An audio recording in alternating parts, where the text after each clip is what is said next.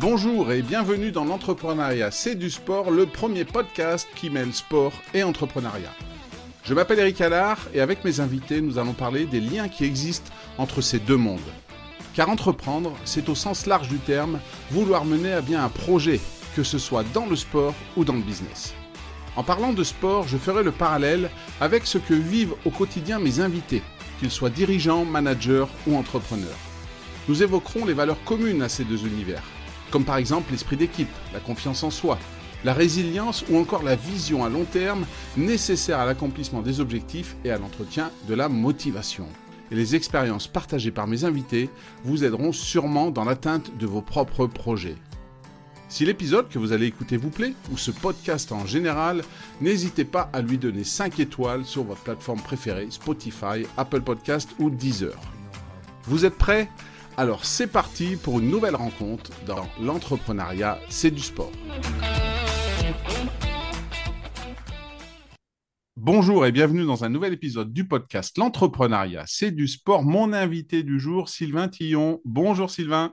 Salut Eric, merci de m'inviter, c'est cool. Eh ben, merci d'être là pour nous partager ton expérience. Et ton expérience, c'est le BAHU, une école qui forme à, des nouveaux métiers. Et le BAHU, c'est le digital learning. Est-ce que j'ai bien résumé ce qu'était le BAHU C'est tout à fait ça, une école qui s'adresse à des publics en reconversion principalement et qui forme à ces métiers autour du digital learning, administrateur LMS, concepteur de contenu pour les e-learning, animateur communauté à distance, etc. etc. parce qu'aujourd'hui, c'est, comme tu dis, un nouveau métier euh, qui est en train de se professionnaliser, euh, mais il faut encore avoir pas mal de casquettes pour pouvoir euh, s'y amuser et être employable. Hmm. Alors le digital learning, hein, tu, tu viens de l'expliquer, ça a plusieurs points. C'est l'utilisation d'un outil, hein, ce qu'on appelle un LMS, un Learning Management System. c'est aussi toute une ingénierie pédagogique qui est différente du présentiel. Et donc les, les élèves de ton école, ils apprennent tout ça? Ils apprennent tout ça en 455 heures. On a négocié des euh, partenariats avec les meilleurs logiciels du marché pour qu'ils puissent vraiment concevoir dessus, mais surtout de plus en avoir peur. Pas nécessairement devenir des experts de 360 learning que j'aime beaucoup, de Storyline, qui vous aussi beaucoup, mais être capable demain d'aller sur Geniali, d'aller sur Elucidate, d'aller bah, sur un Cornerstone, c'est un Cornerstone qui est installé, ou, ou mettre en place un modèle mais surtout d'avoir la vraie logique de comment je vais proposer la meilleure expérience d'apprentissage possible à mes apprenants, mes étudiants. Est-ce que c'est du full asynchrone, donc tout à distance, euh, préenregistré, préfait, ou est-ce que je fais un peu d'hybride pour qu'il y ait de la classe inversée où ils apprennent le contenu avant les séances, où ils ont un expert face à eux ou derrière une caméra, mais qui est en synchrone, d'imaginer le meilleur parcours possible en fonction des contraintes et des possibilités et euh, que ce soit pas nécessairement, bah, je dois les faire venir en salle à Lyon, euh, imaginer euh, un hôtel à côté, de la bouffe et que ce soit très compliqué, bah, qu'en fait, qu'ils soient plus libres. Mais ça se trouve, ce sera le présentiel qui sera le mieux. On les forme à savoir utiliser le distanciel à savoir dire, là, j'en ai, j'en ai pas mis et voilà la raison pour laquelle j'en ai pas mis. Mmh.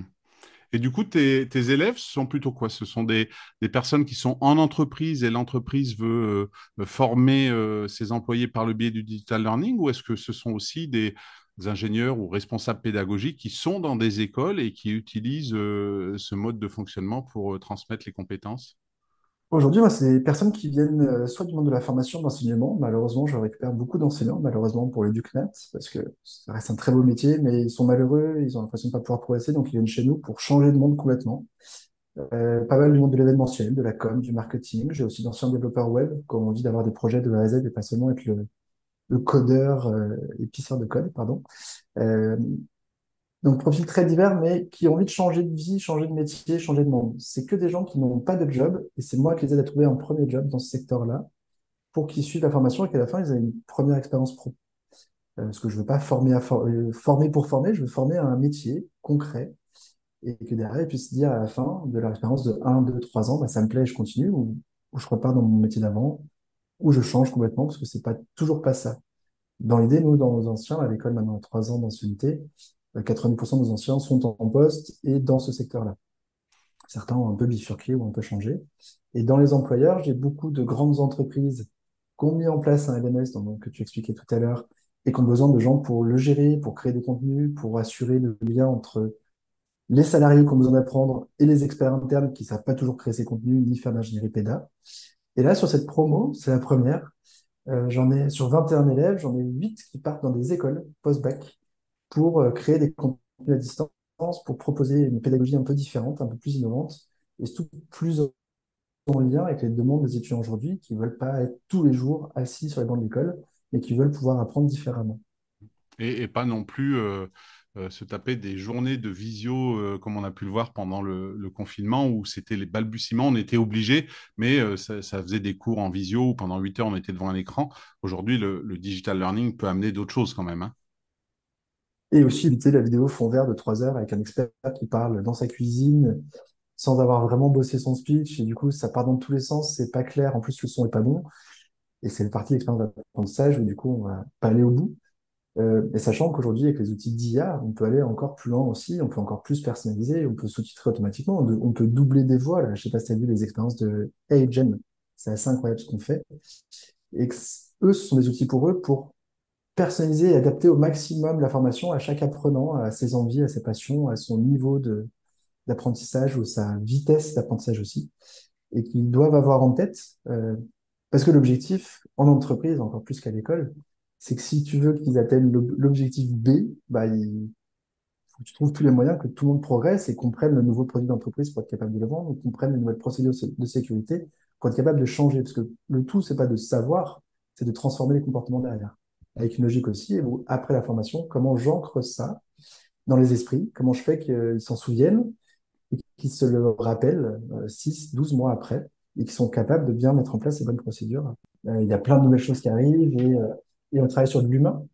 Donc, il n'y a pas de solution, il n'y a pas une seule solution. Ce qui perturbe parfois nos étudiants, c'est qu'à la fin de, nos exercices, nos cas pratiques, on leur dit, bah voilà, nous, comment on l'a fait. Mais c'est une route parmi d'autres. Il y a d'autres moyens de le faire. Et il n'y a pas de meilleure solution qu'une autre. Tant que l'objectif est atteint, bah, bravo à vous en termes de temps et de budget. Moi, j'ai rien à dire, tu l'as fait complètement différemment de moi, mais tu as réussi. Bravo. Et, du coup, euh, tu, le disais, donc 450 heures de formation, ça veut dire que tes étudiants sont en alternance pendant une année et ils, mettent directement en pratique ce qu'ils peuvent apprendre? Exact. Bah, maintenant, j'ai choisi le modèle d'alternance. Avant, j'étais sur un modèle bootcamp de trois mois et après, partais en poste. Euh, et maintenant, je suis sur un modèle d'alternance sur un an parce que c'est un peu plus digeste pour eux aussi, plus facile pour les employeurs pour tester les compétences de l'étudiant, mais avec un rythme un peu bizarre d'alternance. Comme ils arrivent chez nous potentiellement ils ne maîtrisent pas du tout ce sujet-là, on démarre par cinq semaines à l'école de formation, où ils en prennent plein la tête et à la fin de cinq semaines, ils doivent créer un premier module e-learning qu'ils doivent implémenter sur LMS, un ou six LMS partenaires. Et après, ils partent en entreprise pour huit cycles de cinq semaines d'entreprise, une semaine en formation, où ils ont du temps pour produire pour leur boîte, pour comprendre les métiers, pour être au milieu de l'entreprise et ne penser quelle entreprise pendant cinq semaines qu'ils n'ont rien à faire pour l'école. Par contre, pendant les semaines de formation, on leur demande de les oublier, de penser qu'ils sont en vacances parce que, à nouveau, ils vont avoir un cas pratique à réaliser sur la semaine qui vont nous rendre le vendredi soir avant de repartir le lundi en entreprise. Donc, nous, ça, ça colle. Enfin, j'ai créé aussi ce rythme parce que moi, j'ai déjà employé des étudiants de mon école, dans mon agence, et que c'était le modèle qui me convenait le mieux d'avoir des gens vraiment dédiés à la boîte pendant un temps et après, bah, qui sont en formation temps en temps, pourquoi pas Parce que finalement, les salariés, ça fonctionne aussi un peu comme ça. Et euh, ce, modèle de, digital learning, je l'avais moi-même exploré à une époque euh, dans un, poste précédent pour les sportifs de haut niveau, puisque les sportifs de haut niveau, euh, par définition, bah, ils peuvent être en France, mais aussi à l'étranger. ils doivent préparer leur reconversion. On sait que c'est un, gage de performance aujourd'hui. Le fait de se dire, bah, quand j'aurai fini le sport, je sais ce que je vais faire et j'aurai choisi ce que je veux faire, c'est un gage de, performance pour les sportifs. Et, du coup, en parlant de sport, est-ce qu'il y a un sport, toi, dans, dans lequel tu aurais aimé être un champion? Alors, j'ai jamais été un grand sportif. Euh, petit, j'étais petit gros et asthmatique, donc on m'a, j'avais des dispenses de sport, euh, malheureusement, parce que je pense qu'à l'époque, euh, j'avais pas un asthme lié à l'effort, mais c'était pas diagnostiqué comme aujourd'hui, donc on, m'interdisait presque de faire du sport. Mais j'ai fait du handball et j'étais gardien de but, parce que comme je fallait pas trop que je cours, j'étais gardien de but. Et Malheureusement, je me suis blessé à, 14 ans, donc j'ai dû arrêter, mais j'étais à un niveau régional qui était plus au niveau euh, à 14 ans, minimum, euh, minime cadet. Et euh, un souvenir incroyable de ce sport très collectif et de ce poste gardien de but surtout. Moi, j'adorais parce que t'as beau avoir une très bonne équipe, si le gardien ne tient pas la route, le hand, malheureusement, euh, il y a quand même beaucoup de tirs et le gardien a un rôle prépondérant. Et j'aimais ce côté, je fais pas gagner l'équipe, mais je peux éviter de la faire perdre. Et j'adorais cette responsabilité-là où finalement j'étais seul face à l'attaquant quand même. Et ça, cette position m'éclatait. Et de jouer, parce qu'il y a un côté très mental finalement face à l'attaquant, notamment les ailiers, où on est à 2 mètres du gars qui tire, mais lui, il a un espace de 10 degrés pour, euh, un petit angle de 10 degrés pour marquer. Et il faut euh, réussir à, le guider vers où il va tirer pour l'arrêter. Ou pareil, quand il rencontre. Enfin, j'adore ce, ce poste, ce rôle et ce sport. Et en plus, bah, on a quand même, euh, depuis 30 ans bientôt, euh, les meilleurs joueurs au monde en France. Et j'aurais adoré faire partie de ces équipes-là où l'ambiance que je vois de l'extérieur me plaît beaucoup. Euh, et surtout presque les premières années où c'était pas encore complètement pro, où c'était, enfin, l'équipe des Barjots était folle dans le look, dans l'envie, dans la dynamique de groupe, où c'était un groupe avec certes des, compétences incroyables, des talents fous, mais qu'on réussit à, créer une équipe autour de ces talents sans que ce soit que Jackson Ri- Richardson qui soit euh, mis en avant ou, Guillaume Gilles ou d'autres, et que tous, ou Gardan aussi, qui était fou en pivot, il y a un physique très bizarre pour les pivots d'aujourd'hui. J'adorais cette équipe. J'aurais adoré euh, vivre ça avec eux euh, ces, ces années 90-2000. Oui, c'est vrai que depuis, euh, depuis 30 ans, le, le hand français est au plus haut niveau, que ce soit les hommes, puis les, les femmes, les après, femmes ont, pris, euh, ont pris le, avec des, avec des entraîneurs, des managers de dingue, hein, Constantini, Onesta, Crumbles chez les femmes. Aujourd'hui, euh, il y a eu la période Giro, et puis il y a Guillaume Gilles qui, qui a pris la Là, suite. ouais, C'est, très très, enfin c'est pas voir en plus que ça perdure, c'est dingue. Surtout qu'on n'est pas le championnat le plus fort euh, au monde, c'est plutôt en Allemagne, même maintenant dans certains pays de l'Est ou dans les pays scandinaves, et qu'en France, on a encore un peu la traîne, qu'on n'attire pas assez de monde dans les tribunes, alors que c'est un sport spectaculaire et, passionnant. Mais euh, ce qui est fou, c'est qu'on du coup, on reste les meilleurs formateurs et donc euh, parmi les meilleurs joueurs. Tu parlais de la responsabilité du gardien de but. Est-ce qu'aujourd'hui, tu as un peu la même sensation en étant euh, le fondateur de, de cette école, le Bahut, avec, tu as une équipe de combien de personnes avec toi aujourd'hui qui travaillent? Aujourd'hui, on est trois au Bahut, parce que je suis un piètre manager et euh, faut pas trop que je grandisse, je sais pas faire. Euh, je sais être avec des associés. J'ai un modèle de management très au- autonomisant, responsabilisant, mais j'aime pas trop cadrer. Je suis pas assez sûr de moi pour leur dire c'est comme ça qu'il faut faire et c'est pas autrement, parce que je déteste travailler comme ça, je déteste qu'on me dise comment faut faire. Qui une première route posée, pourquoi pas, mais qu'après je sois libre de choisir la mienne si je pense qu'elle peut aller plus vite ou être plus efficace. C'est comme ça que j'aime travailler. Donc j'ai pas envie d'imposer ce que j'aime pas. Donc ça marche très bien avec des associés en disant bah voilà ton objectif euh, dans le mois tu dois arriver à ça et je suis dispo pour toi si tu as besoin d'aide, mais démerde-toi. Alors que lui faire, lui découper en petites tâches quotidiennes, c'est vraiment pas ma façon de faire. Je suis pas à l'aise, pas à l'aise, je sais pas faire de feedback régulier, j'aime pas ça. Et, euh, et j'aime bosser avec quelqu'un qui est avec moi et crée son propre truc aussi. Et on est fier à la fin, on est tellement fier que bah, c'est son école. Aujourd'hui, mon- ma directrice d'école, c'est son école. Et on a démarré ensemble il y a trois ans. C'est certes mon idée, mais elle la maîtrise bien mieux que moi. Euh, d'où j'ai jamais été le meilleur sur le terrain. Euh, en tant que gardien, j'assurais par contre. J'étais là pour mes gars et c'était à eux après de gagner le match. Mais je faisais tout pour que ils aient pas peur, qu'ils sa- ils savaient que j'allais assurer. Et c'est un peu ce que je fais en tant que chef d'entreprise. Ils savent que je vais me démerder pour trouver les financements, que je vais me démerder pour trouver les cas pratiques, les, les employeurs, les étudiants. Eux, faut opérer, assurer le quotidien, que les étudiants soient ultra satisfaits, qu'ils soient ultra bons à la fin, qu'ils soient tous employables. Ça, c'est moins ma partie, parce que je sais moins bien faire. Et j'ai la chance d'avoir trouvé euh, deux collègues incroyables qui font ça très bien.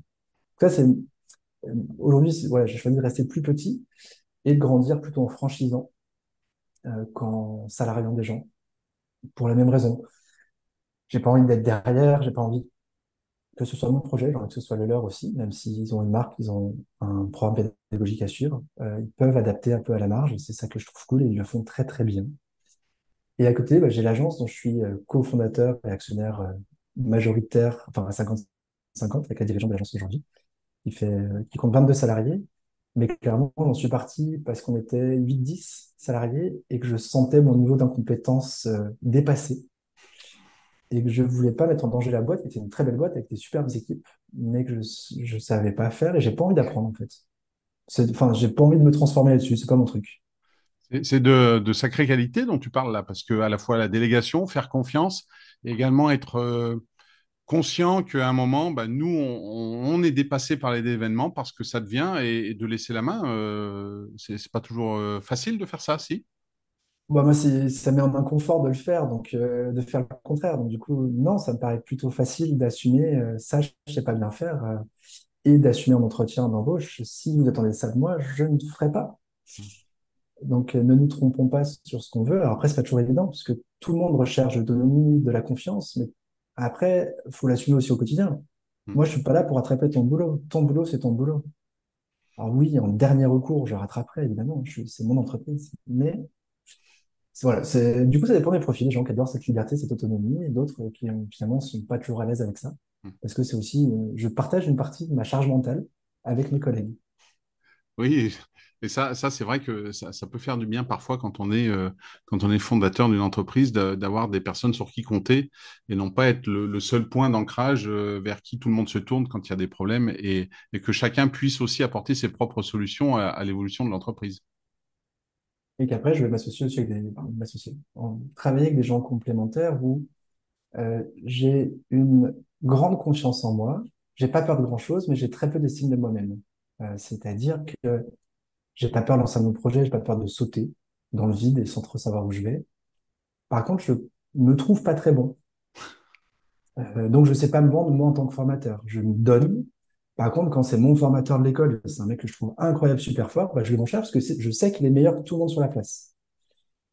Et pour le client, ça peut être bizarre, parce qu'il dit, mais c'est toi que je voulais, Sylvain, je suis sûr que tu es très bon. Mais je dis, non, mais moi, je vais pas assurer, je sais pas faire ça. Et voilà, si je si je aussi ce problème-là, ce biais perso, où euh, je ne sais pas me vendre, et je sais que les gens autour de moi sont meilleurs que moi. Et donc, j'ai, mais j'ai pas peur de les pitcher, de les vendre, parce que je sais qu'ils feront encore mieux que ce que j'ai dit. Donc, euh, c'est l'avantage d'avoir des talents incroyables autour de moi. Mm. Et on faisait le lien avec l'équipe de, hand, euh, de Constantini, d'Onesta, tout ça. Ils avaient des talents fantastiques. C'était pas que Jackson Richardson, c'était pas que Gardan ou Guillaume Gilles. D'ailleurs, dans, tous ces champions que tu as pu citer, est-ce que, alors, je pense que ceux-là t'ont marqué, mais est-ce qu'aujourd'hui, il y a, il y a un champion, euh, homme ou femme, qui, te marque ou qui t'a vraiment marqué dans ton enfance? Alors, ça peut être les handballeurs que tu as cités ou d'autres. Est-ce que est-ce que tu as un peu des, des sportifs et sportives qui t'inspirent? Alors, pas dans mon enfance, parce que c'est un sport plus récent que j'ai découvert. Pareil, on m'avait un peu interdit parce que je faisais de l'asthme, c'est la plongée, puis l'apnée. Alors, pourquoi je suis arrivé à la plongée? Parce que malheureusement, je pense tout le temps, je prends tout le temps des notes, je n'arrête pas, ça n'arrête pas de tourner dans tous les sens. Et quand plongée, au début, bah, j'ai découvert ce calme, cette 3D, le fait d'être poisson parmi les poissons. Et j'ai aussi un peu à vider la tête pour réussir ma plongée, pour me concentrer sur ma respiration, pour pas trop consommer, pour passer le plus de temps possible dans l'eau. Sauf que l'expérience arrivant, les niveaux de plongée euh, montant, bah, aujourd'hui, sur une plongée simple, en fait, j'arrive de nouveau à penser au boulot. Et j'ai cherché la suite, c'est la suite, c'est l'apnée. Et l'apnée, j'ai pas encore craqué le truc, à tel point que s'il y a moins de contrariété, mais je crois que de toute façon, c'est lié à ce sport, je rate mon apnée. Et donc, je suis complètement obligé de vider la tête, complètement obligé de me concentrer sur ma respiration, mon corps, euh, mon air, mes sensations. Et, euh, et ce, ce vide, cette solitude, on n'est jamais seul en apnée, on est comme en plongée. Mais le fait de vivre ce moment pour moi et concentrer sur moi et cette sortie d'eau où on est ultra bien, bizarrement, certes dans l'eau, au moment on va avoir des spasmes, c'est bizarre, mais on sort et ah, on a une certaine euphorie qui dure deux minutes où, euh, où on est trop bien. Euh, j'adore ce sport et donc c'est Guillaume Néry, moi, le, le champion qui me passionne. Et encore plus par rapport à, mes envies d'aujourd'hui, c'est que c'est le plus grand champion euh, d'apnée euh, du monde. Il est français. Et il a récemment eu un accident euh, grave sur une apnée lors d'un championnat du monde où il partait faire un record en, apnée sans palme. Et je crois qu'il est demandé à placer la limite à 125 mètres ou 129 mètres à vérifier. Et les organisateurs, ils- normalement, ça se fait pas comme ça. On met des, des traits marqueurs sur la ligne qui descend tous les 10 mètres pour savoir jusqu'où on l'amène. Ils ont mis des scotch et il y a un scotch qui s'est décollé. Ils l'ont envoyé 10 mètres plus loin que ce qui était prévu.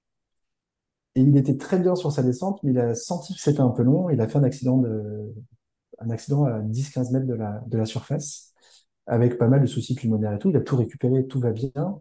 Mais il s'est dit, non, plus jamais dans un cadre de compétition où les mecs mettent ma vie en danger, je veux maîtriser ça. Et de toute façon, les, les records, les concours, je m'en fous. Je fais ça pour moi. Il fait des clips incroyables. Je vous recommande d'aller regarder ses vidéos sur YouTube où euh, on vit ça avec lui. On a même l'impression qu'il en a apnée tellement il est facile, tellement ça a l'air agréable.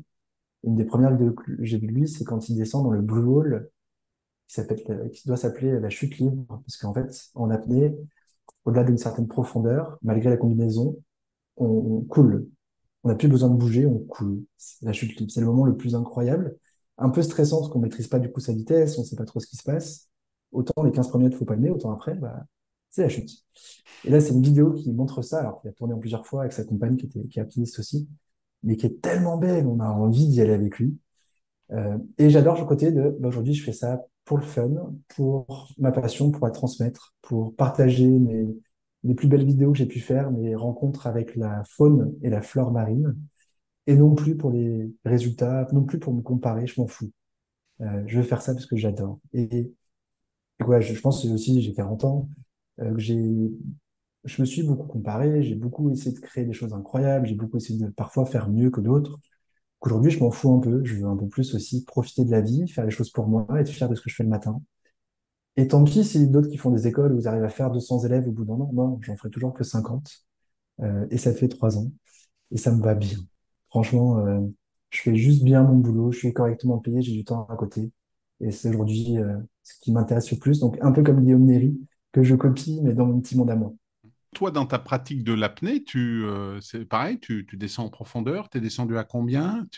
À plusieurs types. Euh, il y a le statique, où juste tu te poses sans respirer et que tu peux presque faire à la surface. Il y a des techniques de respiration où, j'avais lu ça sur le web et, de façon incroyable en, deux heures d'explication et de petits exercices pour te détendre. Euh, moi, j'ai fait 3 minutes 30 la première fois et j'ai formé tous mes collègues de mon ancienne boîte à ce sport, à cette passion en disant, vous inquiétez pas, vous risquez rien. je vais te raconter pourquoi après, ainsi, tout de suite. J'aurais demandé au début, parce que je trouve que c'est un super team building, qui, aucun risque, fumeur, pas fumeur, jeune, vieux, garçon, fille, pas de problème, tout le monde peut y arriver.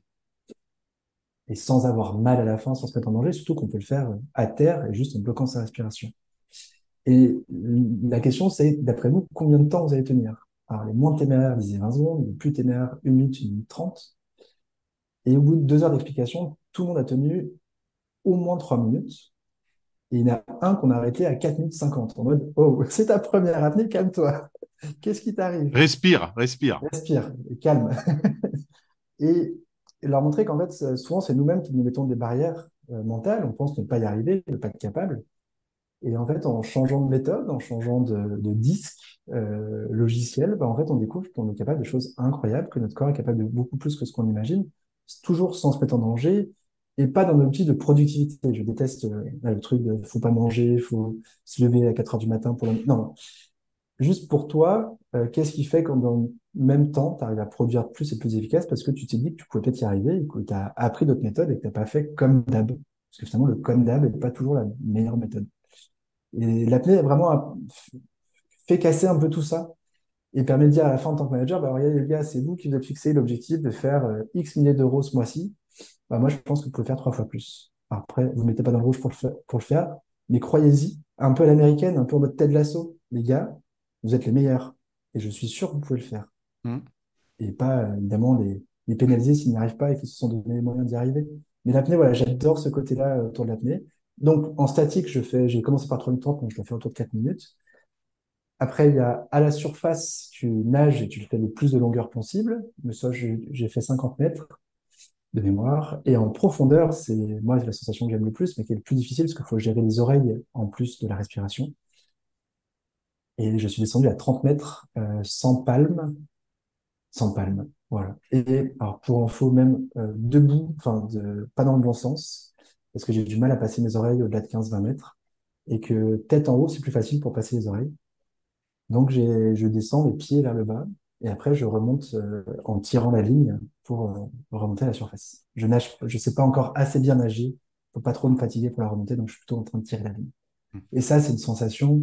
D'ailleurs, c'est assez marrant parce que quand j'y suis allé, euh, à 30 mètres, j'ai cru que j'étais en train de mourir. Il fallait absolument que je remonte vite. Et je remonte, et en fait, comme il y a une compression très forte sous l'eau, à 30 mètres, il y a 4 barres de pression, alors qu'à la surface, on est à 1 bar. Donc, c'est-à-dire que tes poumons, ils sont 4 fois plus petits qu'à la surface. Pareil, tes bulles d'air sont 4 fois plus petites. Bah, plus je remontais, plus j'avais l'impression de récupérer de l'air. Ce qui était le cas, en fait, c'est que mes poumons se regonflaient. Et, et qu'en fait, à la surface, je suis sorti en disant, mais non, j'aurais sûrement pu faire plus parce que je suis bien, mais à 30 mètres, je faisais pas le fier. et, et, donc, tu pratiques souvent? Tu vas, euh, euh, tu, tu, tu, vas où? En Méditerranée? Tu... Ouais, Méditerranée. Alors, pas, je fais pas ça en fosse, parce que je sais qu'il y en a une près de Lyon, euh, il y a une fosse qui permet d'aller à 30 ou 40 mètres. Non, mon, plaisir, c'est la nature, c'est au milieu des poissons, c'est de pouvoir euh, même voir un oursin au fond de l'eau, juste ça, moi, ça me passionne, j'ai les yeux qui pétillent. Euh, le côté sans bruit et sans personne aussi, j'ai besoin de ça. Et c'est ça que j'aime, en fait, c'est d'être poisson parmi les poissons. C'est pas être apnéiste qui fait des records en piscine. Tu parlais de ce que, du team building, donc euh, de retenir sa respiration que tu avais fait en tant que manager à ton équipe. Est-ce que euh, dans ta connaissance du sport, il y a pour toi un, manager, un entraîneur d'une équipe sportive qui, euh, de la manière dont il gère son équipe, euh, aurait toutes les qualités pour faire un bon manager en entreprise? Pour sortir du Didier Deschamps, qui est, qui je trouve, assez bon sur ce sujet-là en termes de motivation, et qui arrive à durer plus longtemps qu'un Courbis ou un Duprat, qui va avoir un côté très court-termiste, on se sauve, donc très manager, comment ça s'appelle? C'est les managers qui font six mois pour sauver une boîte qui va pas bien, et un Directif un peu, quoi. ouais, mais c'est euh, c'est un métier maintenant, je sais plus comment ça s'appelle. où ils viennent juste sur euh, une petite courte durée pour préparer une vente ou pour euh, venir parce que le, le dirigeant a décédé, ce genre de choses. Là, un Duprat ou un Courbis peut être très bon sur des choses, un Deschamps est quand même très bon sur la durée et où, c'est ça qui perturbe les spectateurs que nous sommes, euh, va choisir des joueurs qui s'assemblent entre eux, qui savent jouer entre eux, qui acceptent d'être sur le banc, qui acceptent d'aider les autres euh, et pas nécessairement toujours les meilleurs. Après, du coup, je voulais changer de Deschamps parce que j'imagine qu'on te l'a déjà dit, euh, je voulais prendre Greg Popovich, le manager des Spurs, qui avait, qui a eu des, des, joueurs incroyables, hein, qui a eu du Duncan, du Ginobili, du Parker et d'autres, et qui a, j'ai l'impression qu'il n'a pas une conception du jeu uniquement en basketball. Euh, ça n'a pas été le meilleur jeu, c'est pas ceux qui avaient les meilleures passes, c'est pas, j'ai pas eu l'impression que c'était ceux qui avaient la meilleure tactique sur le terrain. Il a toujours su prendre des joueurs qui s'assemblaient bien, qui étaient complémentaires les uns des autres et qui créaient un tout euh, très très puissant. Et en entreprise, je trouve que c'est ça qu'il faut. Euh, il faut pas nécessairement avoir des stars parce qu'ils risquent de bouffer le collectif et que les autres n'arrivent plus à produire. Il faut pas nécessairement être le meilleur sur son sujet parce que parfois on peut oublier des choses. D'où je t'ai pas cité Guardiola qui est, qui est très particulier, qui est incroyable, qui maîtrise très bien le football, mais je suis pas sûr qu'il soit adaptable à d'autres univers, même qu'il soit intéressé par d'autres univers. Alors j'ai l'impression qu'avec Greg Popovich, ce qui l'éclate, c'est de masteriser euh, le sujet sur lequel en ce moment, en mettant les meilleures personnes euh, en place pour que ça fonctionne bien. Voilà, ce serait Greg Popovich pour changer un peu. D'accord. Alors, je te rassure, on m'a déjà cité Didier Deschamps. Et pour cette capacité aussi à créer un groupe et pas seulement 11, les 11 meilleurs sur le terrain. Ouais. Hein, parce qu'il ne faut pas oublier que quand on est sur des, euh, des tournois comme les championnats d'Europe, la Coupe du Monde, et, etc., ben, c'est du vivre ensemble 24-24 pendant deux mois. Et, euh, et ce n'est pas que sur le terrain que ça se joue, mais c'est aussi surtout sur les à côté, parce qu'on passe beaucoup plus de temps à côté que sur le terrain. Et tu as raison, Popovic, euh, qui a pris la lumière aussi en France, parce que bah, justement, il a eu Tony Parker pendant longtemps dans son équipe. Euh, bah, ça fait, euh, je crois, 25 ans qu'il dure. Hein, euh, et en NBA, c'est quand même assez remarquable. Hein, comme l'a pu faire un Arsène Wenger à Arsenal ou des choses comme ça. Et tu as raison, c'est pas seulement le jeu, mais il, il, voit le sport sur le terrain, mais aussi en dehors. Et je pense que c'est ça qui fait la force. Et, et je pense qu'en entreprise, ça peut aussi faire la force de se dire, bah, c'est pas seulement ta compétence technique le jour J. On parle beaucoup de soft skills aujourd'hui. Hein. Euh, et, comme tu le dis, dans, le digital learning, c'est aussi amener la formation euh, souvent chez les gens, parce qu'ils peuvent le suivre chez les gens et, l'approche est totalement différente. Comment, toi, côté pédagogique, tu, amènes tes étudiants à, prendre ce concept euh, C'est une globalité, c'est pas seulement je délivre des compétences, il y a une autre pédagogie derrière tout ça? Il y a toujours un questionnement autour de l'apprenant. Euh, Qu'est-ce qui est le mieux pour lui par rapport aux contraintes qu'il a de mobilité, d'experts de, à disposition et de temps? Euh, Moi, ma formation est en présentiel, euh, quasi à 100%. Il y a un peu de classe virtuelle, mais il y a quasiment pas d'asynchrone parce que je veux être là derrière eux, je veux m'assurer qu'ils soient tous très bons à la fin, alors que parfois l'asynchrone fait qu'il y a des hétérogénéités de niveau en fonction de ceux qu'on suivi ou pas, et que surtout euh, que l'apprentissage pour moi se fait aussi dans l'échange avec l'expert ou avec les pairs. et que c'est pas possible d'être synchrone euh, seul devant son ordi. Pour moi, de toute façon, une formation 100% synchrone n'est pas une formation, c'est l'auto-formation. Mais ça ne veut pas dire qu'il y a quelqu'un qui a évalué à la fin, parce que c'est pas un quiz qui va valider que tu as compris, que tu es capable de mettre en place. Oui, tu as la connaissance, mais la connaissance ne m'intéresse pas. Moi, je les fais produire plein de choses qui vont tester et ils vont, ils voient si ça fonctionne ou pas. Et c'est comme ça pour moi qu'ils apprennent, avec un apprentissage un peu par l'erreur, hein, parce qu'ils font des erreurs, mais des petites erreurs. Je ne les mets pas face à un challenge insurmontable pour les casser, ils sont déjà fragiles. Et ça va être petit à petit, et, euh, à la fin, euh, alors pas non plus en faisant des stars qui se croient les rois du monde, parce que je ne veux pas en faire des HEC non plus, euh, qui, qui, sont du coup trop exigeants, qui ne trouvent pas de place, mais euh, de se rendre compte qu'ils sont capables de faire des choses très bien et qui vont être capables après de s'adapter aux demandes des entreprises aussi, parce que dans les entreprises, il n'y a pas toujours le temps ni les moyens de faire du très bien. Il faut faire. Et ça, j'ai un ancien qui m'a montré ça, où il était génial, euh, Thibaut de ma promo 2. Il se retrouve dans une entreprise euh, service à la personne, notamment d'assistante maternelle, où il dit bah j'ai produit, je suis pas fier, mais en fait c'était mieux que rien. On était en plein Covid, il fallait quand même former ces gens. Et bah, j'aurais mis plein de contenu euh, PDF et vidéo. Alors je sais que c'est pas dingue, je sais que je peux faire mieux, mais j'avais pas le temps. Je devais digitaliser 400 heures en trois semaines j'ai fait au plus vite. Mais maintenant, j'améliore en fonction des retours, de voir ce qui manque aussi. Et parfois, de viser le 100%, le truc génial, ben, on perd aussi beaucoup de temps parce que ça va prendre un an à digitaliser les 400 heures. Alors que finalement, il y a peut-être que certains bouts qui sont plus complexes et qu'il faut euh, travailler différemment ou améliorer dans la digitalisation. Donc, j'aime bien aussi cette approche de, bon, on, leur apprend à faire du luxe, mais pour qu'ils n'aient pas peur de faire du plus simple et de temps en temps mettre un peu de luxe quand il y a besoin et que ça, apporte une vraie valeur ajoutée. On a, les mêmes problématiques en sport. Hein. Euh, euh, à vouloir être parfait, on fait jamais rien. J'ai une maxime que un ami à moi, Vincent Delormel, un petit clin d'œil que je lui fais, me dit souvent, c'est fait est mieux que parfait. Et, et c'est vrai que si, si, on attend toujours que ce soit parfait, ben je pense pas que ça pousse à l'action, mais plutôt à l'inaction. Et tu as raison. Et il y, a un moment, bah, peut-être quand j'ai que trois semaines pour faire 400 heures, ça va être du PDF et de la vidéo simple ou de la voix, de l'audio. Mais au moins, c'est là. Et petit à petit, ben, j'améliore. Et, ça, c'est un premier pas. Et j'écoute mes apprenants. Euh, je fais évaluer toutes les séances, je vois ce qu'ils savent faire. J'écoute aussi leurs employeurs, parce que si on, si bah, je vais voir auprès d'eux ce qui va manquer.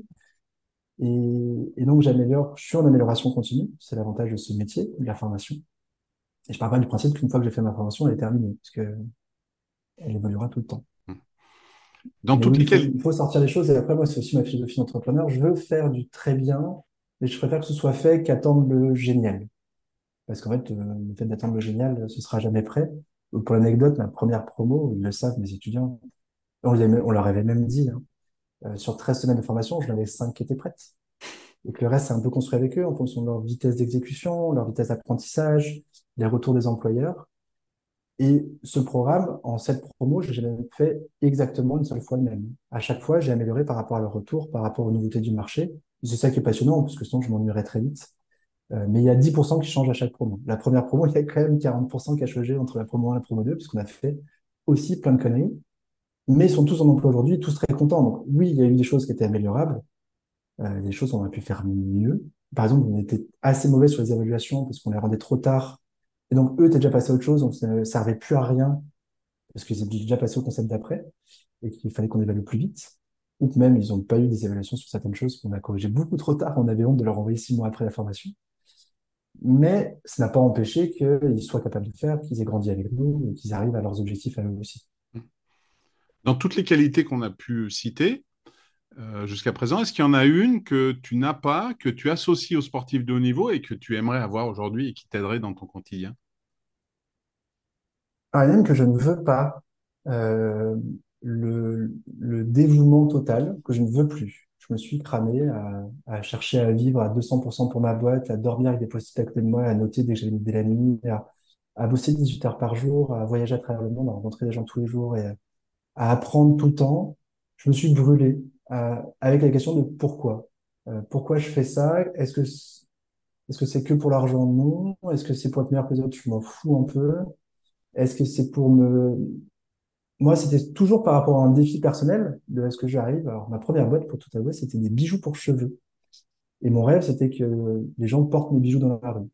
J'ai atteint une partie de mon rêve le jour où j'ai croisé une jeune femme dans le métro à Lyon qui portait mes bijoux. Donc j'ai accéléré le pas pour aller la voir et lui demander où les a achetés, la remercier. Elle est partie en courant parce qu'elle a eu peur d'un mec qui la suivait. Mais j'avais atteint une partie de mon objectif. Mes putains de bijoux étaient portés par des vrais gens et pas uniquement par ma copine et ma maman. C'était fou euh, dans la vraie vie. Mais j'ai jamais réussi à en faire une mode. Mon rêve aurait été d'en faire une mode et j'ai pas réussi. Euh, sur la boîte euh, d'après, le logiciel pour les commerciaux, mon rêve c'est que tous les commerciaux mettent en place une vraie démarche commerciale, relancent leurs clients et processent un peu leur vente et soient pas en mode je fais quand j'ai le temps et quand j'y pense. Bon, j'ai pas complètement réussi mon objectif non plus. On a quand même pas mal de clients, des gens qui ont changé leur modèle, mais j'ai pas J'étais peut-être un peu tôt sur le marché, parce que maintenant, ça devient un peu plus logique. C'est même presque intégré au CRM. Mais il y a dix ans, on était un peu trop en avance là-dessus. Et je me suis brûlé. Au final, pour quoi? Pour essayer que j'en vende plus et mieux? Ouais. C'est, aujourd'hui, j'ai besoin de plus que ça. Euh, et, et moi aussi, en fait. Moi, l'école, moi, me lever le matin, me dire que j'ai 21, 21 gars géniaux, parce qu'ils sont géniaux, ils ne le savent pas, faut pas trop qu'ils l'entendent. Mais ils sont géniaux, c'est juste qu'ils ont oublié qu'ils l'étaient, ou qu'on leur a pas dit, qu'on leur a jamais dit, ou qu'il y a quelque chose qui nous a tellement cassé dans les trois dernières années qu'ils pensent qu'ils ne le sont plus. Mais de me dire, moi, je vais leur faire des pépites et des talents, et, à la fin, ils vont, ils vont être fiers de ce qu'ils font. Et donc, moi, je suis fier de ce que je fais. Ouais, ça me suffit largement. Je suis très content comme ça. Bah, c'est un, beau, un beau message. Il y a cette compétence que j'aimerais avoir, mais que j'ai plus envie d'avoir. eh ben, écoute, c'est un beau message en tout cas. Là, donc la promo vient de débuter, c'est ça? La promo 7 vient de débuter à Lyon. On aura une prochaine promo en février-mars 2024 pour la promo 8 à Lyon. La promo 2 démarre dans quelques jours à Paris.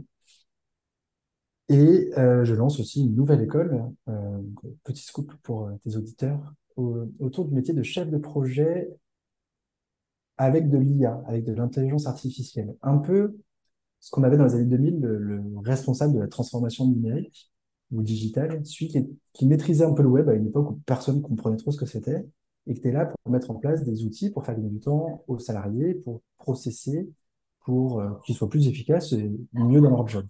Aujourd'hui, l'IA peut euh, faire des tâches très chronophages et sans valeur ajoutée, peut doubler des vidéos. Si demain tu veux transformer ton podcast en, anglais, bah, c'est très simple à faire aujourd'hui avec ces outils-là, ou sous-titrer.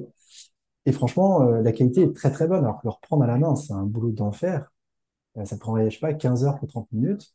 Là, l'IA va te le faire et tu auras euh, en quelques minutes ton, un premier jet qui doit te demander deux heures peut-être de travailler dessus même pas deux heures, 30 minutes, j'ai rien. Une grosse demi-heure, une petite heure de travail pour créer quelque chose de parfait.